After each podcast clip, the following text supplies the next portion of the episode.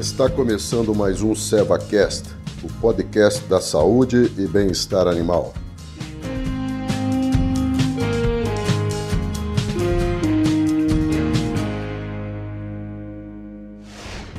Olá, sejam todos bem-vindos ao nosso SevaCast. No episódio de hoje, a gente conta com a participação especial do André Amos. Ele é médico veterinário e consultor na Amos Consultoria.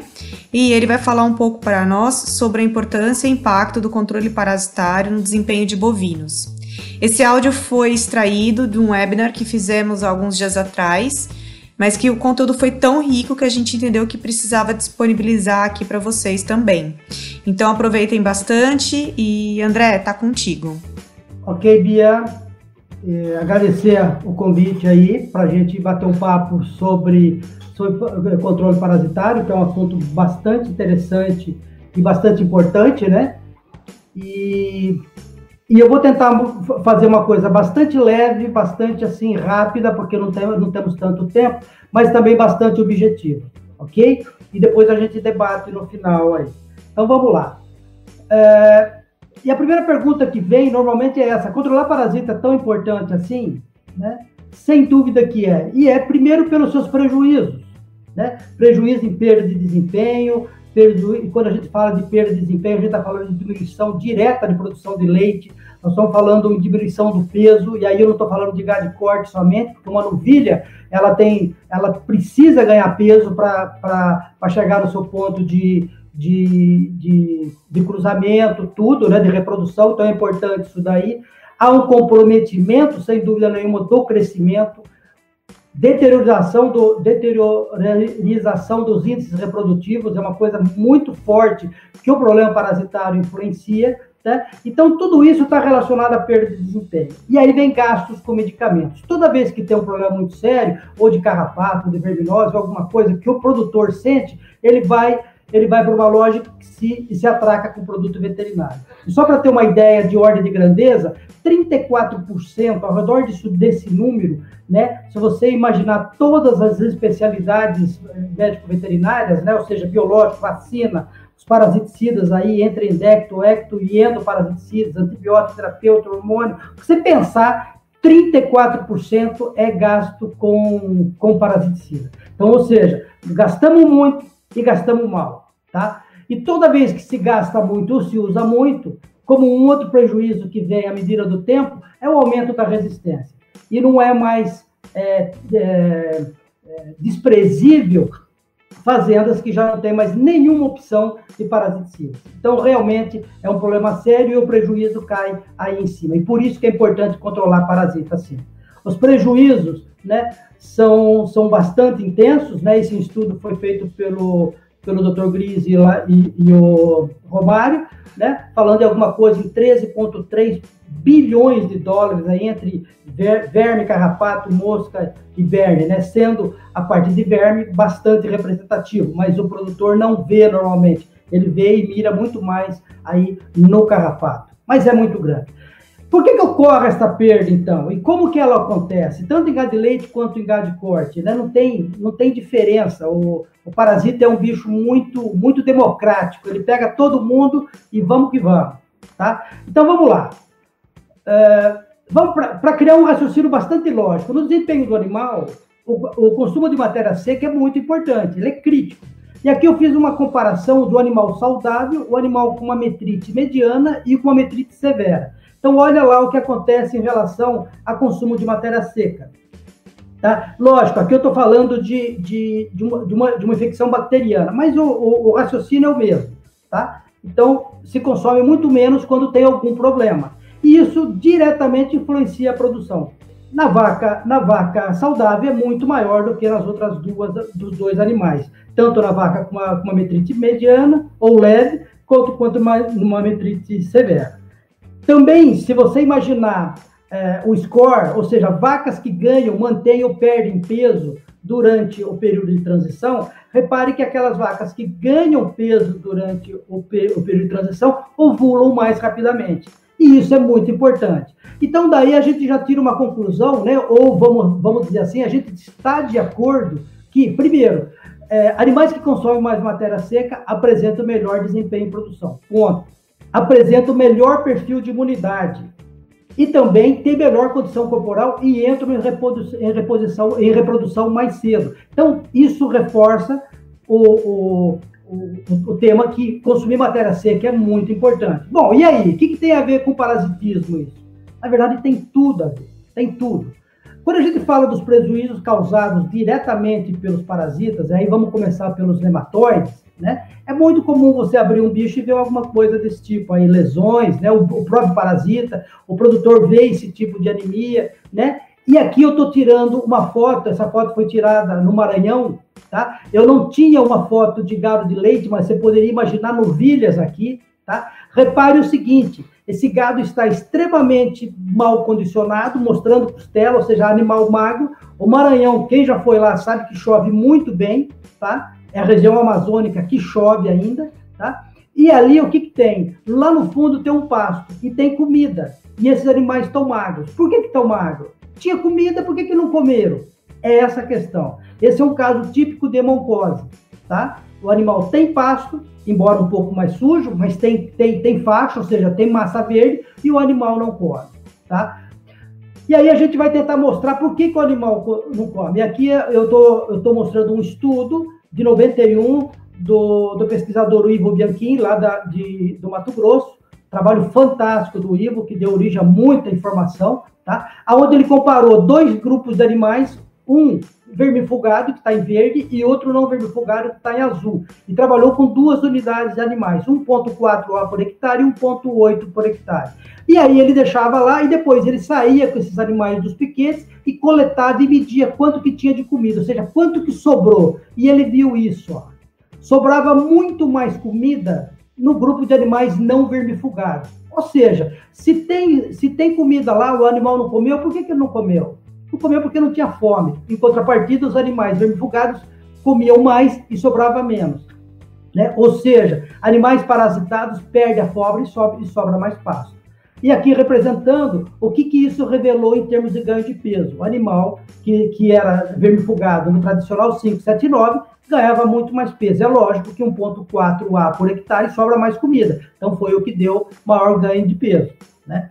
Uma outra, um outro estudo, agora do Furlong em 93, mostrando que somente duas, duas vermifugações, os animais, os animais não ganhavam tanto peso assim, mas quando ele fez uma, uma, uma, uma vermifugação mais técnica, mais elaborada, foi bastante representativo aí quando comparado com o grupo controle e também com, com os animais que, que, que foram vermifugados somente em abril e outubro, né? Um outro exemplo também do efeito do tratamento antiomítico no comportamento e consumo de matéria seca é esse desse estudo, onde a gente vê que as vacas, as novilhas trata, tratadas pastejam mais tempo, né? quase duas horas a mais, e consomem muito mais comida, muito mais matéria seca. E isso reflete reflete na, na no, no, ganho de peso, né? Quilogramas por dia, 0,8 contra 0,65, 650 gramas, né? Mostrando isso daí, a outra vantagem de você tratar os animais. A, a, a, os animais comem mais e, além de comer mais, é, convertem mais peso, né? Falando um pouco sobre o efeito do controle parasitário sobre a reprodução, parâmetros reprodutivos. Animais vermifugados, aqui foi comparado animais desde, desde mais jovens, né? Então, desde o do peso ao nascer, nasceram quase iguais, e aí foram peso a desmama, peso ajustado a desmama. Repare que sempre o animal tratado responde melhor, né? E aqui, fique com as duas os dois números de peso inicial da estação de monta e peso final da estação de monta. Então, os animais que tinham mais peso, tanto no início quanto no final da estação de monta, porque foram tratados, tiveram, né, 1,6 arroba a diferença, tiveram uma taxa aí de mais, de, é, mais 9% de, de, de, taxa de, de, de. Ou seja, é viável e isso influencia diretamente a, a, o desempenho desses animais em reprodução. Ok? Também vacas não prenhes, ou seja, vazias. E aqui eu estou falando de um, de um estudo com eprinomectina, né? Aonde mostra que as vacas tratadas com epinomectina no parto é, agarraram uma, uma, uma prenhez muito mais cedo, né? Do que as vacas placebo que não foram tratadas. Além, logicamente, não era, não era o objeto desse estudo, mas vacas tratadas no parto ou, ou ali no, no, naquele momento, além de, de, melhorar a taxa de prenhez, também melhoram a produção de leite. Né? Nesse mesmo estudo, mostrando também que melhoria de, de taxa de concepção. Então, repare que se usou muito menos, uh, teve, teve muito menos serviços, né, o grupo com ivermectina, que foi com emprinomectina, que foi tratado com emprino no parto ao contrário do grupo placebo que não recebeu nada. Então, realmente influencia bastante isso daí, né? Agora, um outro, um outro estudo né, é bastante interessante, eu gosto muito desse estudo, porque ele trabalhou com novilhas mestiças, vamos falar uma, uma girolanda aí a pasto, né? E ele foi avaliado, né, aqui o investigador, né, o pesquisador trabalhou com um grupo controle, ou seja, limpo de, de endo e ecto, um grupo só com ecto, um grupo só com endo e um grupo com ecto e endoparasitas. Né? E quando ele analisa o momento da puberdade, ou seja, o momento que a vaca ou que esse animal tem condição de começar a reprodução, né? A gente compara o grupo controle e o pior grupo, que foi o, o contaminado com endo e ecto, você vai ver que tem um espaço aí praticamente de quatro meses de diferença. Isso é brutal em termos de reprodução, em termos, isso é quase meia gestação, gente, é quase meio bezerro que você, você deixou de ganhar tá? Por atraso, e aqui os animais são todos de mesmo padrão racial, então são mesmos animais, tá? Por ação, por ação de, de, de vermes, né? Ou de parasitas aqui no, no caso. Então, um atraso aí de quatro meses. E por que que isso acontece? Como é que esse processo da anorexia, né? Ainda não é um processo totalmente elucidado, é problemático, e as causas prováveis seriam mecanismo de defesa do próprio animal, então o animal deixa de comer para ver se ele mata, se ele mata o parasita que está causando lá. No início até melhora, mas aí no, ao longo um pouquinho mais de tempo, certamente isso vai, vai, vai atrapalhar o, o metabolismo desse animal e vai começar a implicar em, em, perda de desempenho e outras coisas. Então não é, não é legal, mas é um mecanismo de defesa. Outro, e aí muito mais envolvido em infecções graves em, em ovinos, né? Essa dor provocada pela parasitose também pode diminuir a sensação de apetite e diminuir a ingestão. Agora, o que se fala muito, né, o que a, a única pesquisa está mais relacionada aí para desvendar isso aí, são os desarranjos de digestão e de absorção de aminoácidos, afetando o apetite. Na verdade, sabe-se que há uma diminuição do processo fermentativo em, em 30%, né? Isso reduz a quantidade de matéria, matéria da digesta que sai do rume. Então, esse material ficando no rume, contido no rume, é que nem a gente, você come você perde, você perde fome. Por quê? Porque há uma pressão mecânica do, do, do órgão, né? E você não tem fome. É o que acontece com o ruminante também. Outra coisa é o aumento da, da, da desaminação, né? Ou seja, reduz a disponibilidade de aminoácidos para sua absorção. Isso também diminui, diminui o apetite. Uma outra coisa mais importante em países de clima temperado, então aí vamos falar Estados Unidos, Europa, né? São as infecções por ostertagem. No Brasil, isso acontece também é, é, no Rio Grande do Sul, parte de Santa Catarina, né? Por causa do, desse clima mais temperado deles. Isso eleva a ostertagem, né? Provoca uma elevação da gastrina no sangue, o que reduz também a taxa de passagem da ingesta. Né? Então, há uma parada dessa, desse bolo alimentar no retículo e rumen e leva uma redução do consumo de, de, de comida, ou seja, uma anorexia. E assim se, se traduz essa, essa perda de, da, do, do apetite por esses animais provocada pelos vermes. Quando a gente fala também numa outra categoria, e aí isso é bastante importante, seja ela fêmea, uma, um animal no periparto de, de, de corte ou de leite, né? Uma coisa muito importante é o efeito da, da imunossupressão no periparto.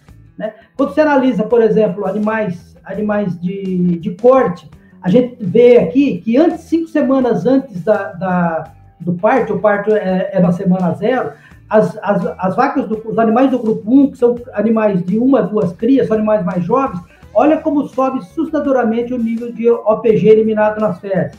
O grupo mais, mais velho, de terceiro ou mais crias, é menor. Agora, imagina isso com esses bezerrinhos ao pé da vaca e dando umas bocadas já na pastagem ao, ao redor de 5, 6 semanas, vão se contaminando com uma intensidade muito grande.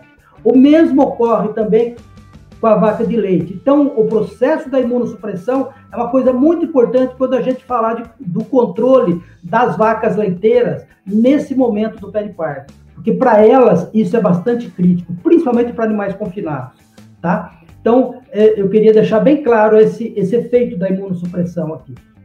Aqui um outro exemplo também de, de, de vacas é, novilhas vermifugadas no pós-parto, né? Todas as duas saíram com 334, ganharam peso mais a que foi vermifugada e um, um adicional de ganho de peso de, aos oito meses, ou seja, na desmama de 37 quilos.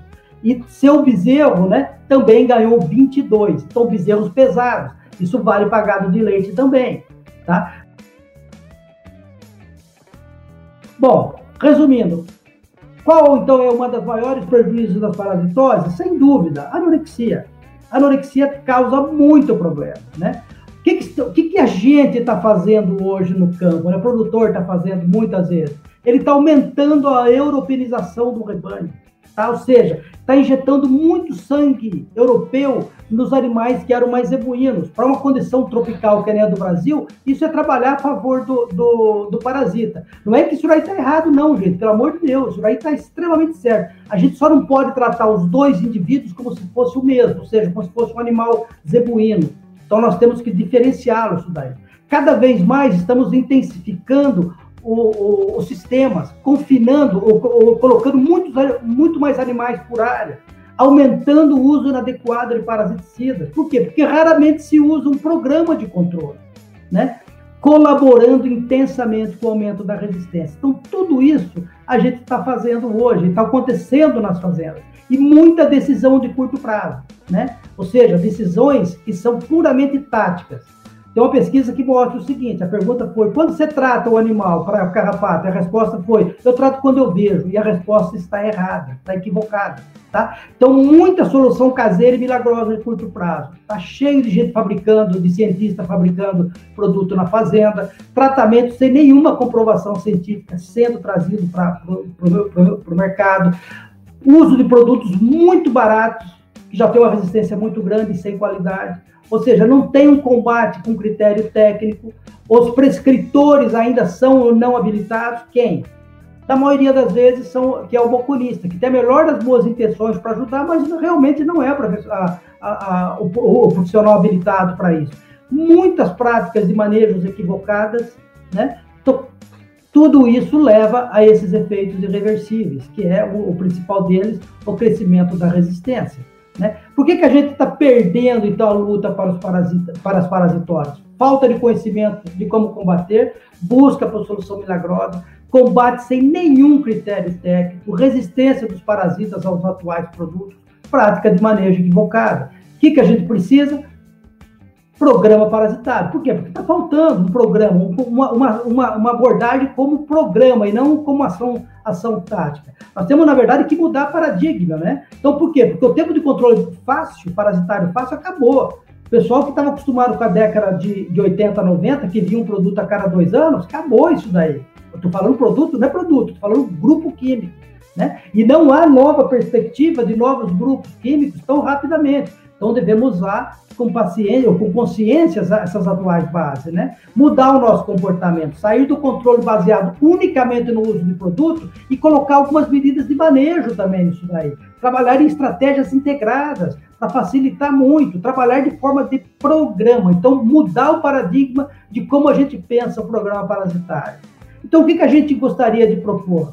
Primeiro, alinhar as, as expectativas dentro da fazenda com o próprio produtor e simplesmente trabalhar em forma de programa, controle em forma de programa. E quando a gente fala em forma de programa, a gente vai utilizar é, ciência, né? ciclo de vida, informações de ciclo de vida, dinâmica de população, entender que os fatores climáticos têm uma importância fundamental, conhecimento dos parasiticidas, avaliação dos níveis de agressão, tudo isso é muito importante. Para mim, pessoalmente, né, a dinâmica de população é a arma mais importante que a gente tem para combater isso ou para a gente se armar contra isso. E ela diferencia, é, é, ela é diferente de acordo com as diferenças climáticas do país, né? E a gente está falando do Brasil, que tem uma condição é, continental. Muito bom, André. Muito obrigada por compartilhar conosco os seus ensinamentos. E tenho certeza que o pessoal vai querer ficar ligado aqui no nosso canal para escutar outros episódios de outros temas relevantes para a pecuária brasileira. Então nos vemos em breve, pessoal. Até mais.